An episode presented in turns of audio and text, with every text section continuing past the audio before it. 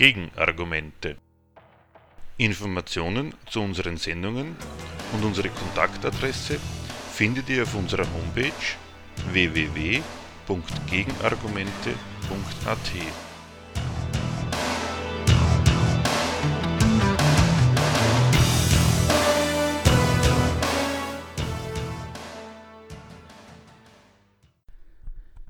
Das Thema der heutigen Sendung. Wer verdient, warum, wie viel? Über die Einkommen in der bürgerlichen Gesellschaft und ihre Quellen. In der Marktwirtschaft haben alle Wirtschaftssubjekte eines gemeinsam. Sie gehen einer Erwerbstätigkeit nach und beziehen aus dieser Erwerbstätigkeit ein Einkommen. Vom einfachen Arbeiter über den Lehrer zum Unternehmer bis hin zum Bundeskanzler. Wie viel Geld ein Wirtschaftssubjekt für seine Tätigkeit heimträgt und was es dafür tun muss, entscheidet über sein Leben. Darüber nämlich, ob ihm die Güter des täglichen Bedarfs sowie des Genusses in ausreichender Menge und Qualität zugänglich sind und ob die für deren Beschaffung erforderliche Arbeit auch noch Lebenszeit und Lebenskraft für Genuss und die Entwicklung freier Interessen übrig lässt. Die Frage nach dem Einkommen ist in der Marktwirtschaft also existenziell.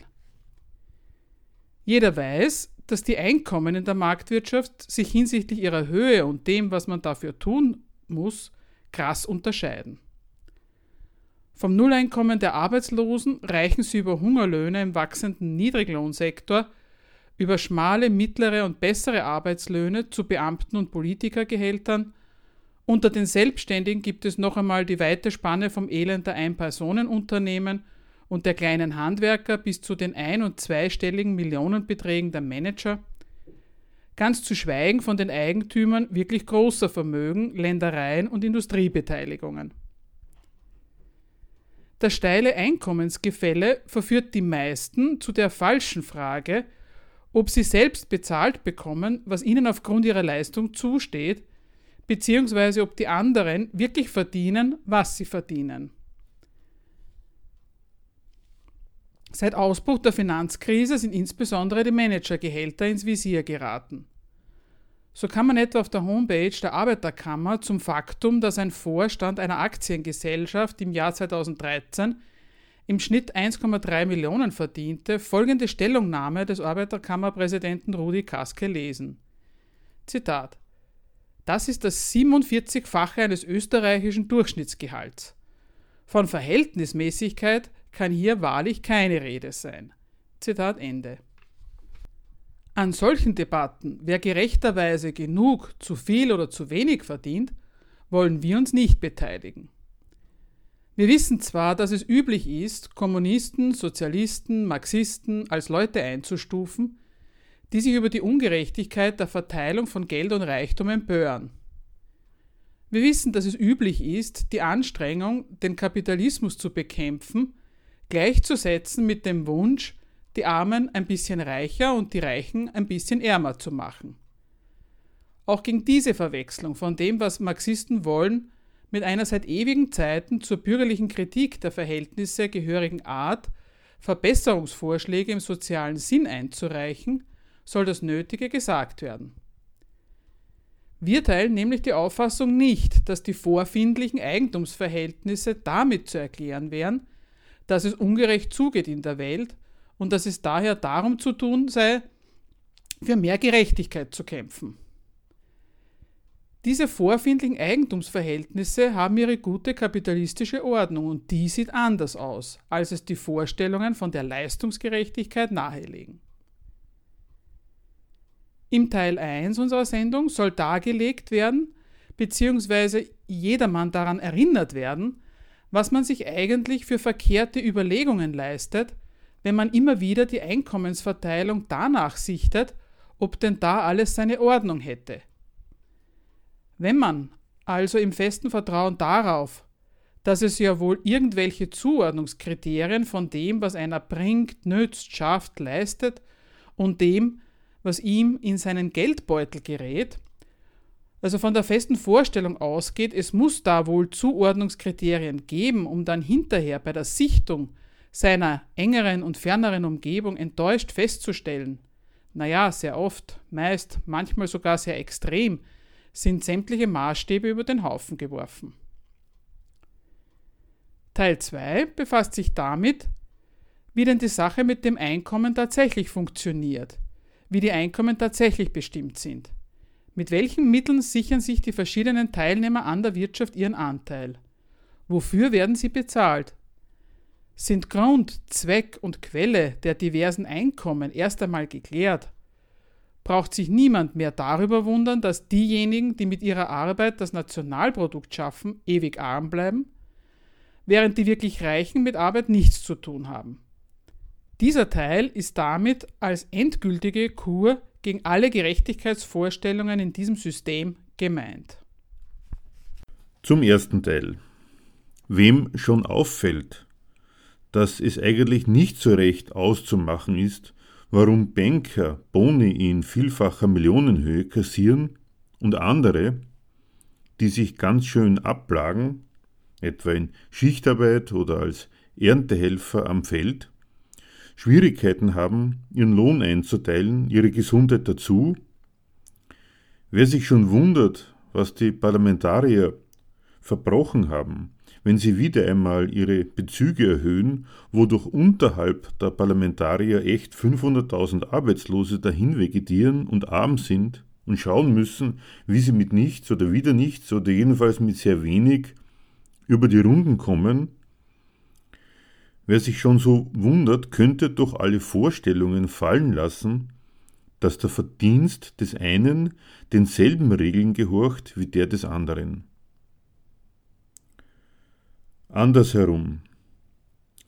Wenn man schon daran festhalten möchte, es sind doch in allen Fällen Einkommen, die für irgendeine Art der Berufstätigkeit gezahlt werden, dann muss es doch wohl einen Grund geben, dann könnte und müsste man sich doch nach einem Grund erkundigen, statt zu sagen, man hätte ihn schon und der Grund lautet himmelschreiende Ungerechtigkeit. Die Abwesenheit einer gerechten Zuordnung von Geld und Leistung soll der Grund dafür sein, dass man die eigene, die passende Zuordnung ewig nicht entdeckt. Es ist immer noch der Grundgedanke, es gäbe Maßstäbe, die eigentlich in Ordnung gingen, wenn sie nicht laufend verletzt würden. Es ist die alte Geschichte, dass man mit seinem Gerechtigkeitsempfinden klären möchte, warum es denn gar so schlecht steht im Verhältnis von arm und reich.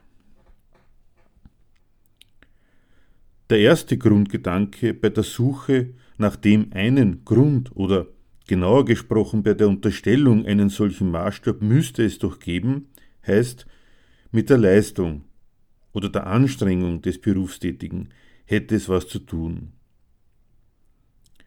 Wenn man an Leistung denkt, dann kann es unmöglich, das kann jeder bemerken, um den offiziellen brauchbaren Begriff von Leistung gehen, wie sehr sich jemand anstrengt. Es gibt kein Beispiel, kein einziges in der ganzen Hierarchie der Berufe, wo dieses Kriterium überhaupt passen würde. Da muss man nicht nach Extremen suchen, es gibt kein einziges. Es stimmt nämlich nicht, dass ein Techniker, der technische Zeichnungen anfertigt, sich dabei mehr verausgabt und deswegen mehr verdient als derjenige, der zuständig ist für das Kehren der Straße oder für die Abholung des Mülls. In diesen Beispielen ist es genau umgekehrt. Das eine ist eine sehr anstrengende, der Gesundheit nicht übermäßig zuträgliche Tätigkeit, nach der man fertig ist, und der andere, der seine technischen Zeichnungen erstellt, der mit Taschenrechnern zu tun hat, der geht vielleicht putzmunter nach Betriebsschluss in seinem Architekturbüro in die Bar. Das weiß eigentlich jeder. Wenn das aber schon bekannt ist, dann sollte man doch den Gedanken der Leistung, die Leistung wäre der Grund des Einkommens fallen lassen.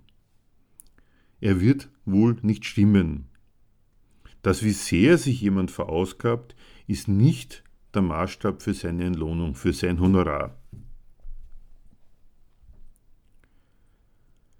Es gibt eine Art und Weise von diesem Argument, das Einkommen, das einer verdient, hat etwas mit der Leistung zu tun, die er bringen muss, Abstand zu nehmen, ohne es fallen zu lassen, indem man ein ergänzendes Argument zu Hilfe nimmt. Gemeint ist die Geschichte mit dem Rückschluss auf die Fähigkeit, die Fertigkeit, die einer zur Geltung bringt, wenn er arbeitet. Auf der einen Seite ist das ein sehr korrektes Dementi der Leistungsvorstellung. Wenn ich sage, der verdient einen Tausender mehr als der andere und das geht in Ordnung, es hat seinen guten Grund darin, er kann ja viel mehr oder etwas ganz anderes. Er beherrscht Sachen, die der andere nie und nimmer kann. Dann ist man nämlich einerseits sehr weit weg vom Leistungsargument und andererseits an einem neuen Fehler der höchsten Güteklasse dran.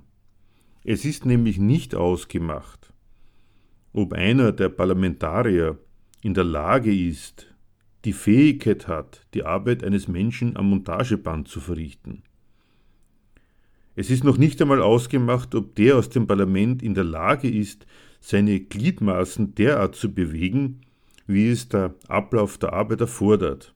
Es ist auch nicht erwiesen, im Gegenteil, der Verdacht geht in die andere Richtung, ob er genügend Kraft und Training hat, das bei wechselnden Bedingungen durchzustehen. Aber auch das ist eine Fähigkeit.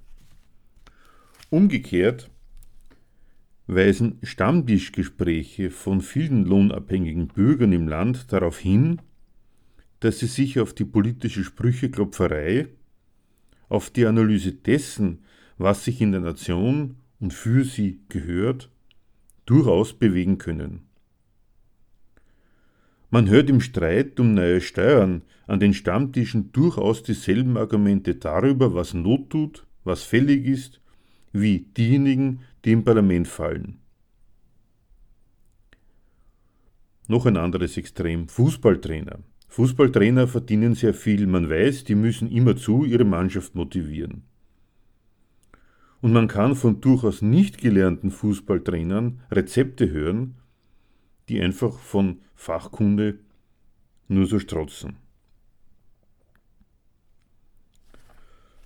Zurück zum Argumentationsgang. Erstes Argument, das Einkommen hat etwas mit Leistung zu tun. Das zweite, Vielleicht hat es etwas mit der Fertigkeit, der Fähigkeit, mit dem, was einer kann, zu tun. Auch das zweite Argument macht sich an jedem Beispiel, und das ist dann auch schon ein ausreichender Widerspruch, an jedem Fall lächerlich. Es mag ja sein, dass nicht jeder jeden Beruf ausfüllen könnte. Ja, die Vereinseitigung, das Training der einen das der anderen für ihre Unterschriften, der dritten für einseitige und ruinöse körperliche Tätigkeiten, ruiniert natürlich die Entwicklung anderer Fähigkeiten und Fertigkeiten. Aber im Großen und Ganzen sind an keiner Stelle so viele Extrafertigkeiten erforderlich, als dass man sagen könnte, dieser kann etwas, so dass man sich schwerlich vorstellen kann, für ihn gäbe es keinen Ersatz. Wenn es das überhaupt gäbe, dass gewisse Persönlichkeiten so einzigartig und unverzichtbar sind, wäre schließlich der Kapitalismus allein schon an seinen Todesfällen zugrunde gegangen. Es ist auch hier ein überhaupt nicht aufzufindender Maßstab, ein nirgends angewandter Maßstab, dass die einzigartige Befähigung eines Menschen seinen Lohn, sein Einkommen, sein Honorar ergeben würde. Vergleichsweise zu anderen findet ein Unterschied statt, aber der Unterschied ist nie in den speziellen Befähigungen zu den unterschiedlichen Tätigkeiten festzumachen, daran geglaubt wird aber gern. Einerseits. Andererseits aber auch wieder nicht. Es weiß fast jeder, schon in der Schule und später sowieso, dass das, was man lernt, die Fähigkeiten, die man sich in der Ausbildung aneignet, auf dem Weg hin zu seinem Beruf Abteilungen aufweist, die später im Beruf gar nicht gefragt sind. Es gibt entsprechend ein drittes Argument. Und das geht so, es heißt, ja, das mag sein, dass nicht viel dazugehört, dieses oder jenes Amt auszufüllen. Es mag sein, dass es nicht ganz hinhaut, dass es eine besondere Befähigung und Leistung ist, dort seinen Mann zu stehen, wo gut bezahlt wird. Aber ein Verdienst, eine Fähigkeit, eine Leistung anderer Art jenseits, und zwar vor dem Beruf und seiner Ausübung, die muss man dem Mann, der im Amt ist und eine gute Bezahlung genießt, immerhin zugestehen. Er hat es bis an diese Stelle gebracht. Er hat sich im Konkurrenzkampf der Auslese von der ersten Volksschulklasse bis zur Matura, bis zum Magister, Diplom oder Doktor, kurz in der Konkurrenz, in der er sich vergleichen lassen von Lehrern, Professoren, von Personalchefs und anderen Vorgesetzten geschafft, sich im Vergleich mit anderen als der Bessere, der Tüchtigere zu behaupten. Also gebührt ihm deswegen durch der höhere Lohn. Auch dieses Argument ist sehr verbreitet, ist üblich, auch um es zu dementieren, um festzustellen, ich kenne ein, zwei, drei Millionen Fälle, wo der Maßstab nicht eingehalten ist. Aber nichtsdestotrotz wird behauptet, so einen Maßstab gibt es, gibt es ja wenigstens. Wie heißt er? Es ist das schlichte Argument, wenn es einer zu einem guten Beruf ist gleich einer angenehmen Tätigkeit plus guter Bezahlung gebracht hat, dann hat es seinen guten Grund darin, dass er seine Karriere bis zu diesem Punkt hin erfolgreich absolviert hat. Da wird darauf hingewiesen, naja, der hat halt viel gelernt und hat sich eingesetzt. Und der Lohn, den er jetzt kriegt, ist der Lohn dafür, dass er sich dort, wo verglichen wird, im Ausbildungswesen bewährt hat. Dieses Argument ist auf der einen Seite eine bloße Beschreibung des faktischen Gangs von beruflichen Karrieren. Es ist nicht abzustreiten, so funktionieren berufliche Karrieren tatsächlich. Die einen bleiben sitzen und rutschen in die proletarische Laufbahn, die anderen kommen weiter, studieren noch ein bisschen und kommen in einen feinen, schönen, sauberen Beruf mit gutem Geld.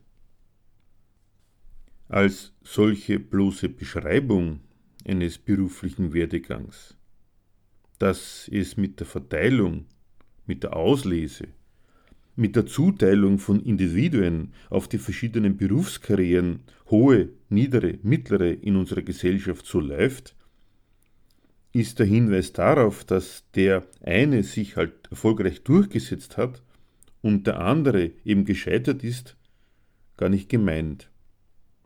Gemeint ist dieser Hinweis auf Erfolg oder Misserfolg im beruflichen Werdegang als Argument. Als Argument warum der eine jetzt so viel und der andere so wenig verdient. Ein solches Argument wird aber aus der Beschreibung nur dann, wenn der Standpunkt des Beschreibens, so funktioniert es hier wohl in dieser Wirtschaftsweise, verlassen wird und gesagt sein will, die Karriere ist dann aber der Grund, der gute Grund, dass heute einer besser dasteht als der andere. Es kommt darauf an, heißt diese Erklärung, wozu es wer gebracht hat. Und das, wozu er es gebracht hat, ist dann der Grund dafür, was er kriegt. Man merkt gegen Unterschiede, gegen oben und unten, gegen klare Unterscheidung, dass nicht alle gleich gut leben können, dass nicht alle das gleiche verdienen, gegen solche Vorstellungen sind alle drei Überlegungen sehr tauglich auch und gerade, wenn man sie an keiner Stelle der Gesellschaft verwirklicht sieht.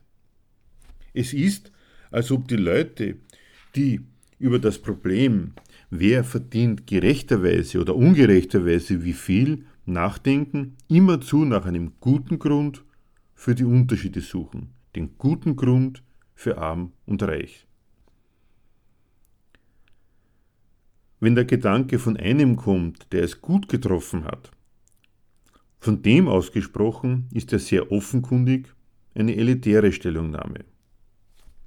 Das alte Phänomen, dass die Studenten, solange sie studieren, sich wie Kinder aufführen, vor Prüfungen die Nerven wegschmeißen und zitternd in die Prüfung gehen, und kaum sind sie aus der Uni draußen und haben das Glück gehabt, einen Beruf zu kriegen, kaum sind sie in Amt und Würden, spielen sie sich auf, wie es eben welche tun, die felsenfest davon überzeugt sind, dass sie ganz zu Recht dort stehen, wo sie stehen, etwas weiter oben in der Hierarchie.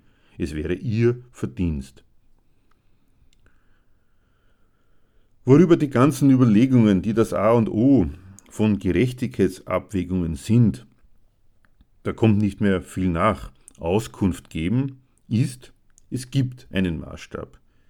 Die Scheidung in besser und schlechter Verdienende findet nach gewissen Prinzipien statt und das ist gut so. Sie tun es leider bloß nicht immer ganz genau und gerecht. Das andere, warum gibt es denn eigentlich für die unterschiedlichen Tätigkeiten unterschiedlich viel, für die einen mehr, für die anderen weniger, die beantwortet das alles nicht. Das ganze Gerede von Leistung, Qualifikation, Ausbildung, Konkurrenzfähigkeit in der Karriere ist darauf keine Antwort, sondern es handelt sich in Wahrheit um eine Rechtfertigung der vorfindlichen Unterschiede in Sachen Einkommen.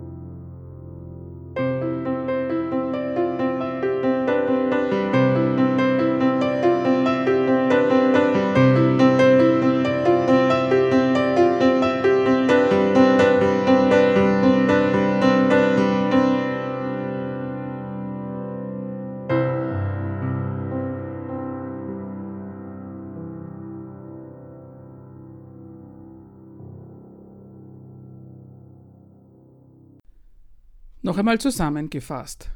Die erste Behauptung war, es gibt keinen Fall, wo Leistung und Fähigkeit die Höhe des Einkommens bestimmen. Im zweiten Teil soll es jetzt darum gehen, wonach bestimmt sich denn eigentlich wirklich das Einkommen? Jedermann hat einen Beruf. Wir gehen davon aus, er übt ihn aus, er ist nicht arbeitslos. Man merkt sofort, das mit dem Beruf ist eine ganz schwierige Sache. Ist Pfarrer in dem Sinn ein Beruf? Natürlich, sieht man ja, Pfarrer ist ein Beruf. Der Pfarrer tut etwas und kriegt etwas dafür. Ist Kanzler ein Beruf? Allerdings, er tut etwas und kriegt etwas dafür. Der Schlosser auch. Unter den Berufen hat sich aber eine bemerkenswerte Unterscheidung eingebürgert. Da gibt es nämlich einen Beruf, der hat mit einem speziellen Gewerbe oder Handwerk nichts mehr zu tun. Es gibt im Unterschied zu den vielfachen Berufsbezeichnungen, zu den Gliederungen, die es so gibt, Französischlehrer, Englischlehrer, Pfarrer, Schlosser, Lackierer und so weiter, lauter Berufe, die aufgelistet und aufgegliedert sind, Berufe, die selbstständig heißen. Der Hauptvertreter dieses Berufs, das kennt jeder, es ist einfach ein Unternehmer. Worauf soll hingewiesen werden? Einerseits ist jede Tätigkeit als Beruf mit einer vorgeschriebenen oder fest umrissenen Tätigkeit definiert und einem Einkommen dazu, das aus dieser Tätigkeit fließt. Andererseits gibt es einen Beruf, da ist die Tätigkeit in dem Sinn gar keine. Sie steht nämlich, verglichen mit dem, was andere Leute treiben, einfach nur demjenigen offen, der sie ausübt. Diese Beobachtung ist, auch wenn sie im Moment so kompliziert klingt, entscheidend. Jeder weiß, ein Unternehmer ist ein Mann, der Initiative braucht, der Marktlücken erspähen muss, der sich auf dem Markt bei der Konkurrenz auskennen muss, ein Mann, der Termine hat, der telefoniert, also Fortbewegung, auf Termine gehen, gehört zu seiner Tätigkeit, der Entscheidungen fällen muss, dies auch noch rechtzeitig und nicht zu spät. All diese Sachen über das Berufsbild eines Unternehmers, die stimmen ja, das ist ja wirklich seine Berufstätigkeit. Aber diese Berufstätigkeit kann nicht jeder ausüben, auch dann nicht, wenn ihm die aufgezählten Fertigkeiten garantiert nicht abgehen. Diese Tätigkeit kann einfach nicht jeder ausüben. Jeder kann es probieren. Aber auch wenn er über all, über all diese aufgezählten Fähigkeiten verfügt, kommt noch lange nichts dabei heraus. Man kann telefonieren, Termine machen, Entscheidungen fällen und Initiativen ergreifen, kann Marktlücken erspähen, aber zu einem Beruf werden solche Tätigkeiten nur dann, wenn außer dem Einsatz der eigenen großartigen Persönlichkeit ein Mittel hinzukommt, das unabhängig von der Tätigkeit vorhanden ist. Was will einer mit 40 Marktlücken? Was will ein Erfinder? Ein sehr bekanntes Beispiel. Da gibt es sehr viele traurige Menschen im Kapitalismus, die alle mal was Schönes erfunden haben. Die waren also initiativ, haben ein feines Produkt erfunden, haben aber keinen, wie sich das heute nennt, Sponsor. Haben keinen, der aus diesem Produkt ein Geschäft macht oder machen will, haben also schlicht und einfach das Eigentum nicht, das erforderlich ist, um das Ding praktisch als Geschäftsartikel unter die Leute zu schmeißen und damit ein Geschäft zu machen. Bevor auf die Einkommen und ihre Quellen eingegangen werden soll, ist es wichtig, sich den wesentlichen juristischen Unterschied von selbstständiger bzw. unselbstständiger Tätigkeit klarzumachen. Entscheidend ist, ob einer Mittel hat und arbeitet, um diese Mittel einzusetzen. Mittel heißen da hier Reichtum, Geldmittel.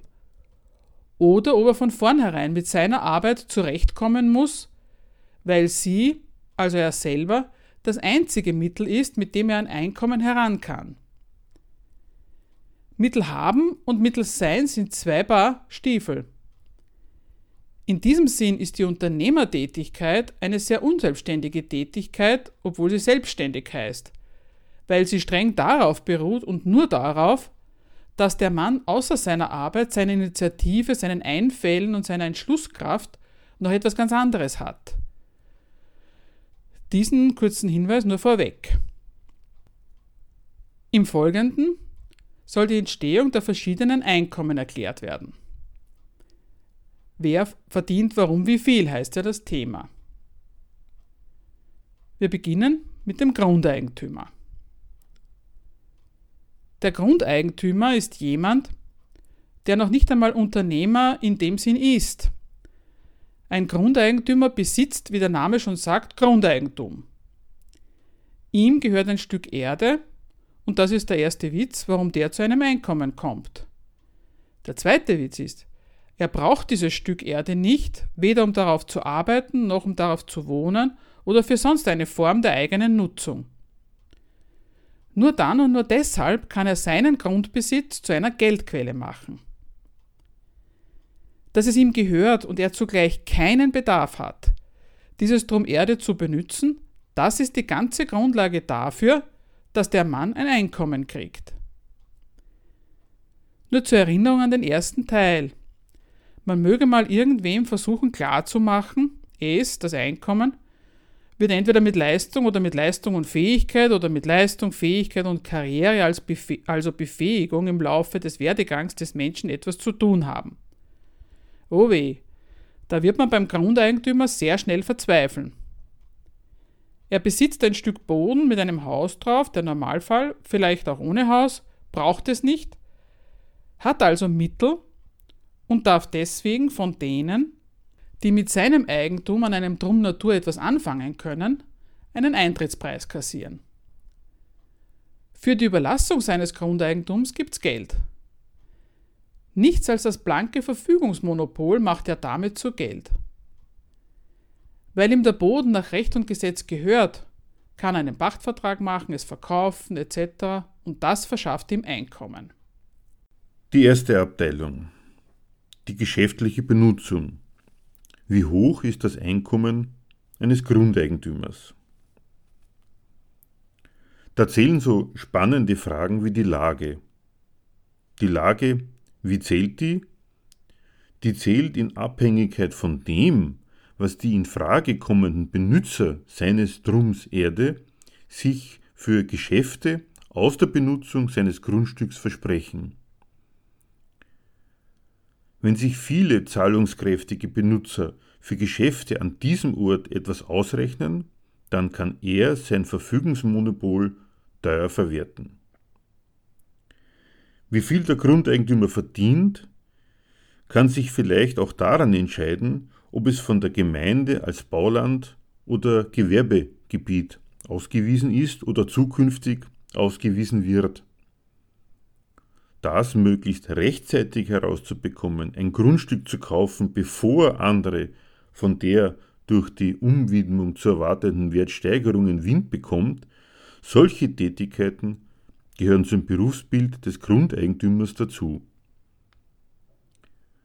Wegweisende Tipps aus dem Gemeinderat oder dem Bauministerium einzuholen oder gar mit etwas barem geschäftsdienlichen Entscheidungen in Sachen Bebauungsplan und ähnlichem nachzuhelfen. Was hat das alles mit Leistung zu tun? Oder mit Fähigkeit? Mit den Lernerfolgen des Grundeigentümers in der Schule? Sehr wenig. Es gibt also eine gewisse Reihe von Leuten, die kriegen ein nicht zu knappes Einkommen daraus, dass sie etwas haben, was sie gar nicht brauchen, dass das Ding Eigentum an, einem Stück Natur ist, dass dieses Stück Natur eine begehrte Geschäftsbedingung für andere ist, so dass der erste, der Grundeigentümer, mit vollem Recht darauf bestehen kann und es auch kriegt, dass er aus diesem seinem bloßen Eigentumstitel Einkommen bezieht. Die zweite Abteilung, die bestimmt jedermann bekannt ist, bekannter als die erste Variante, man stellt das Eigentum als Geschäftsmittel für andere zur Verfügung, hat ja auch schon etwas von schmarotzerhaften Benimm an sich, jetzt kommt aber die zweite Tour, die leidige Wohnungsfrage. Mit einem Grundstück und einem Haus darauf, das man selber nicht bewohnen will, weil man woanders wohnt, aber das einem gehört, kann man Geld verlangen von Leuten, die ein Dach über dem Kopf wollen und kein eigenes ihr eigen nennen. Ein schlichter Trick, denkt man? Nein, ein grundsätzliches Recht in dieser unserer Gesellschaft. Hier leben eine Reihe von Leuten vom Besitz an Grundeigentum und ihr Einkommen variiert mit dem Bedarf anderer Einkommensbezieher, reicher und armer Leute, alles durcheinander, mit dem Bedarf und der zahlungsfähigen Nachfrage, die sie stiften können. Ein Mietzins für die Überlassung des Eigentums, das ist ein Recht. Man sollte nicht sagen, das wäre ungerecht, das ist geltendes Recht und insofern Recht. Die Höhe des Einkommens ist auch wieder nicht die Leistung des Grundeigentümers, des Vermieters, auch wieder nicht seine Fähigkeit. Natürlich, es gibt durchaus Argumente, die besagen, er hat sich rechtzeitig das Grundstück an dieser Stelle gekauft, wo er vermutet hat, dass in den nächsten Jahren ein Bedarf der Geschäftswelt nach Grundstücken dort auftritt. Nur auch diese Leistung ist gewöhnlich in unserer Gesellschaft nicht die des schlauen Mannes, dem das Stück Boden gehört. Fähigkeit oder Leistung? Ein schlichtes Manöver, ein schlichtes Geschick des Typs gewusst wo. Sag es mir einer, wo demnächst Grundstücke teurer sind, ob sie im Preis steigen oder nicht, gibt es Interessenten. Das einfache Nachschauen nach der Interessenlage derer, die mit Grundstücken was anfangen können, das ist das ganze berufliche Geschick von solchen Leuten.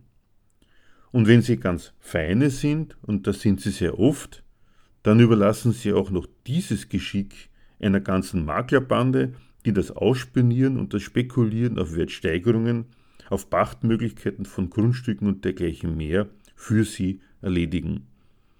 Denen zahlen sie auch noch ein schönes Einkommen, der Stand ist nicht schlecht genährt.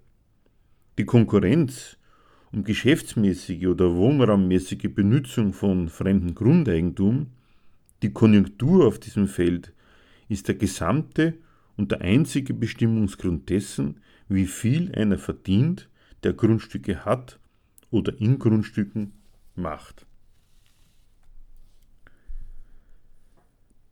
Die dritte Abteilung Grundeigentum könnte einen auch als gerecht denkenden Menschen verrückt werden lassen.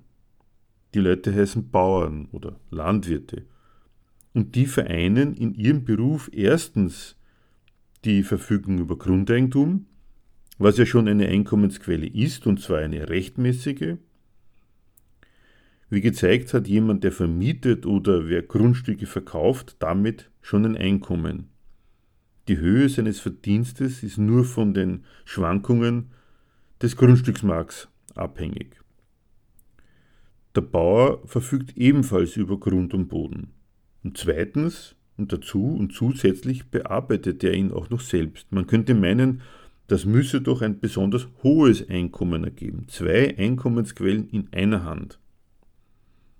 Nichts stimmt. Eigentum und Benutzung durch Arbeit, hier hört es sich offenbar mit dem Schmarotzen auf.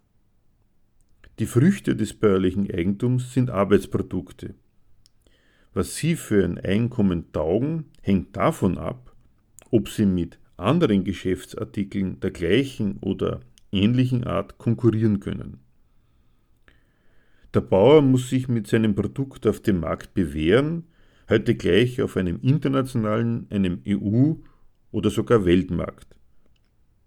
Mancher Bauer merkt, dass das Recht, aus seinem Grundeigentum ein Einkommen zu erzielen, insbesondere dann, wenn er es noch bearbeitet, an einem EU-Beschluss, den die in Brüssel treffen, von einem Tag auf den anderen zu Schanden wird.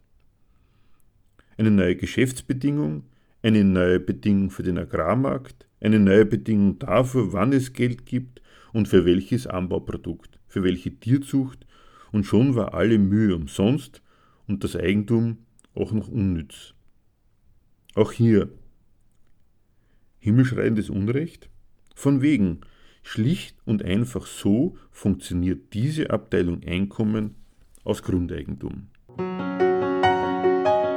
Interessiert an Erklärungen, die allemal auf den Beweis hinauslaufen, dass die wirklichen Verhältnisse ein wenig anders sind als die amtierenden Fachleute für Wirtschaft, Politik und Moral- und Weltanschauung sie sich und ihrem Publikum zurechtlegen? Die Zeitschrift Gegenstandpunkt bietet vierteljährlich marxistische Theorie. Zeitgemäß ist das nicht. Aber was heißt das schon? Nähere Informationen gibt es auf der Homepage www.gegenstandpunkt.com.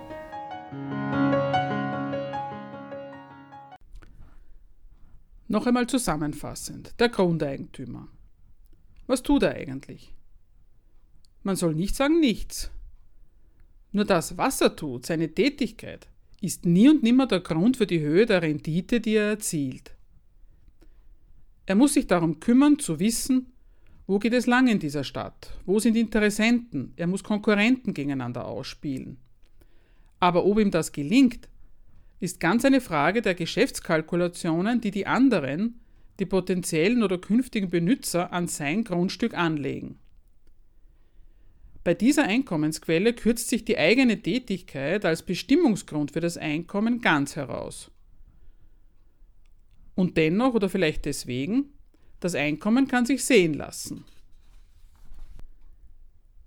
Die zweite Abteilung, gemeint sind immer noch nicht die sogenannten normalen Menschen. Die zweite Abteilung Einkommen, das sind die sogenannten Kapitalisten. Man kann es auch höflich ausdrücken, Geschäftsleute und wenn man noch höflicher sein will, weil Kapitalisten so den Geschmack eines Vorwurfs an sich hat. Noch höflicher ist die Abteilung der Geschäftsleute mit der Bezeichnung Arbeitgeber getroffen. Auch die haben ein Einkommen. Und bei denen fällt etwas ganz Drolliges auf. Ihr Einkommen ist ein Teil ihres Gewinns. Sie machen ein Geschäft, ihnen gehört eine Firma, vielleicht mit anderen zusammen als Aktiengesellschaft oder in irgendeiner anderen Rechtsform, das ist unwesentlich.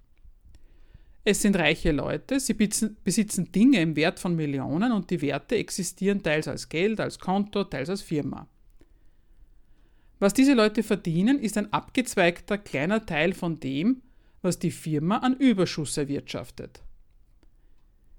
Sie genehmigen sich ein Privateinkommen, das sich von dem abtrennt, was ihr eigentlicher Beruf ist, nämlich Unternehmer zu sein, mit Kosten und Erträgen zu kalkulieren, arbeiten zu lassen deswegen ja Arbeitgeber, weil er die Bedingung dafür ist, dass andere arbeiten können.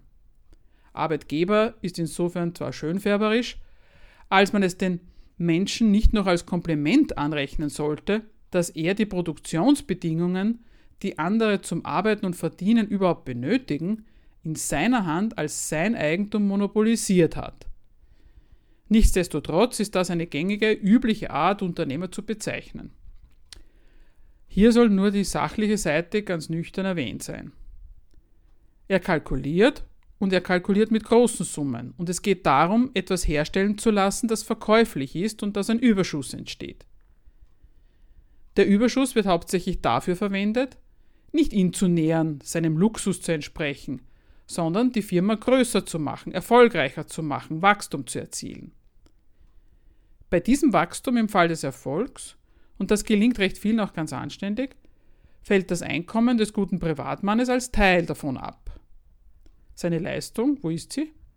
Ja gut, man kann sagen, Termine machen, telefonieren, wurde schon angedeutet, Entscheidungen treffen, verhandeln, Verträge schließen, ja klar. Aber wo ist da die spezielle Berufstätigkeit? Wo ist die Fertigkeit? Wo ist das Geschick? Was ganz bestimmt nicht fehlt, das darf man den Schönfärbern ausnahmsweise glauben, ist ein gewisses Moment von Ermüdung oder auch Stress genannt.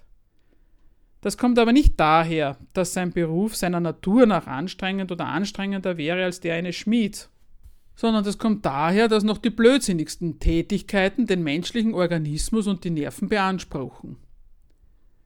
Es ist eine, die Anspielung auf die Geschichte mit dem Stress, mit der Managerkrankheit, mit dem Herzinfarkt, den der ewig wuselige Unternehmer dynamisch und so weiter auf sich nimmt.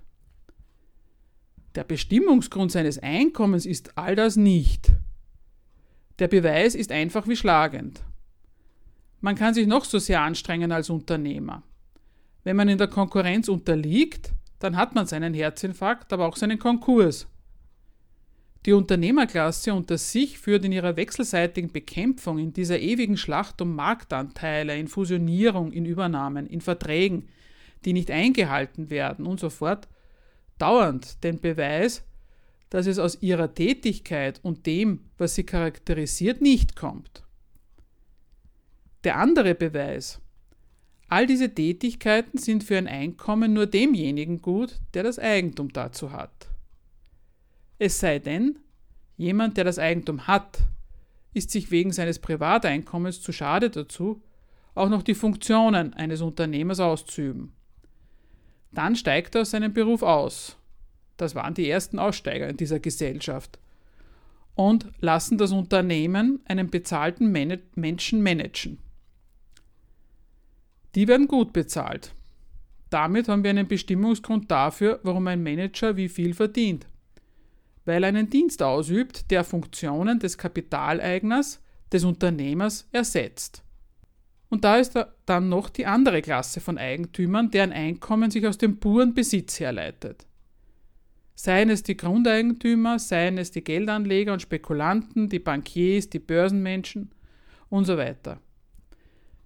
Da gibt es ganze Berufszweige, die sich auch wieder scheiden können in solche, die sie ausüben, weil sie Geld haben oder die, die die Ausübung, den Umgang mit ihrem Eigentum, dem Geld eben, anderen gegen Bezahlung überlassen und bloß das Einkommen einstreifen, das dann überbleibt.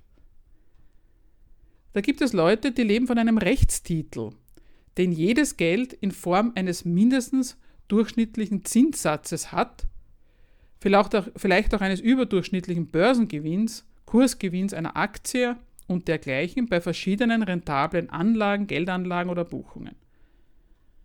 So jemand kauft bei der Deutschen Bank die Anlage so und so, dann gibt es Geld dafür, weil sich das verzinst.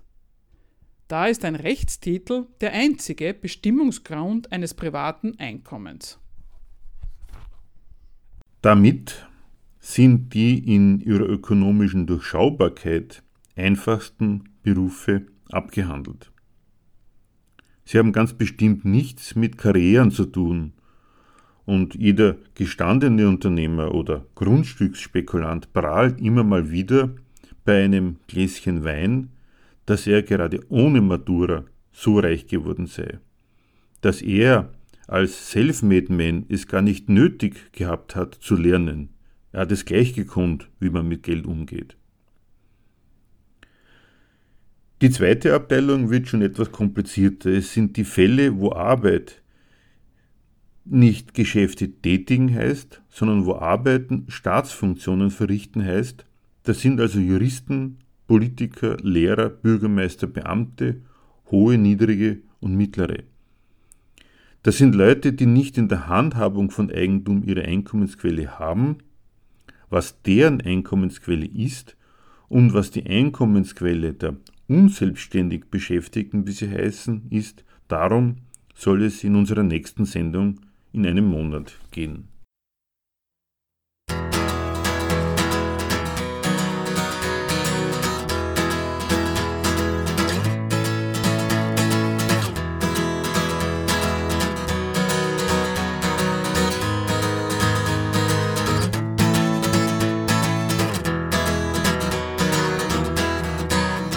Polvere e calore sembrano tuffarsi dentro me la natura fischia la sua incazzatura. Pantaloni rotti ed il bisogno enorme di caffè. Mi butta giù questa avventura, ma volendo si può sempre ridere. Oh ma darling tornerò, starò più tempo insieme a te, restituirò le lacrime che ti ho rubato. Oh ma darling tornerò per un sorriso prima che riparta per la mia avventura, ma volendo si può sempre ridere. E camminando lungo il fiume arriverò al mare delle distinzioni e però. E lungo il fiume avrò da vivere perché mi rifletto ed anche se so di morire, lì volendo si può sempre ridere piano il tempo si nasconde dietro i suoi colori, io so soltanto che diventa un po' più amaro. E come il tempo l'uomo ed il suo cuore cadono più giù. Il mondo fa troppa paura, ma volendo si può sempre ridere.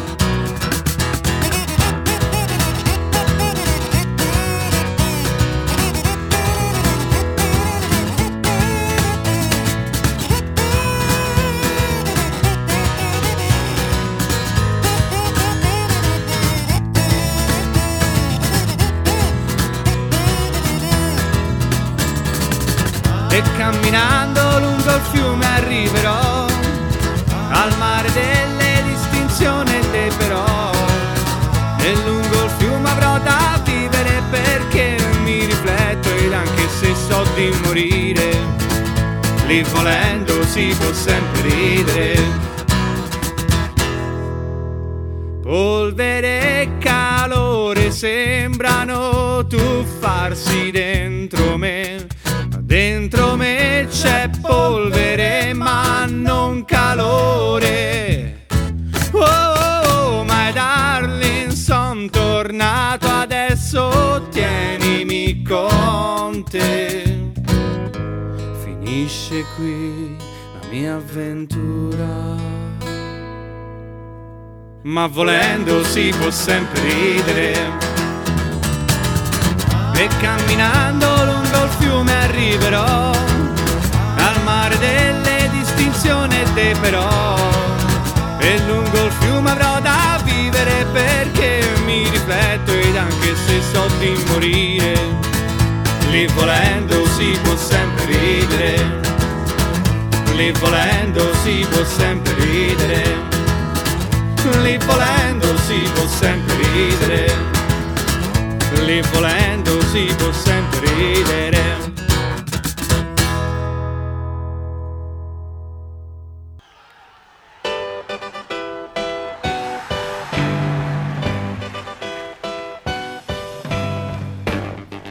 Diskussionsbeiträge und Kritik zu unserer Sendung verweisen wir wie immer auf unsere Homepage www.gegenargumente.at.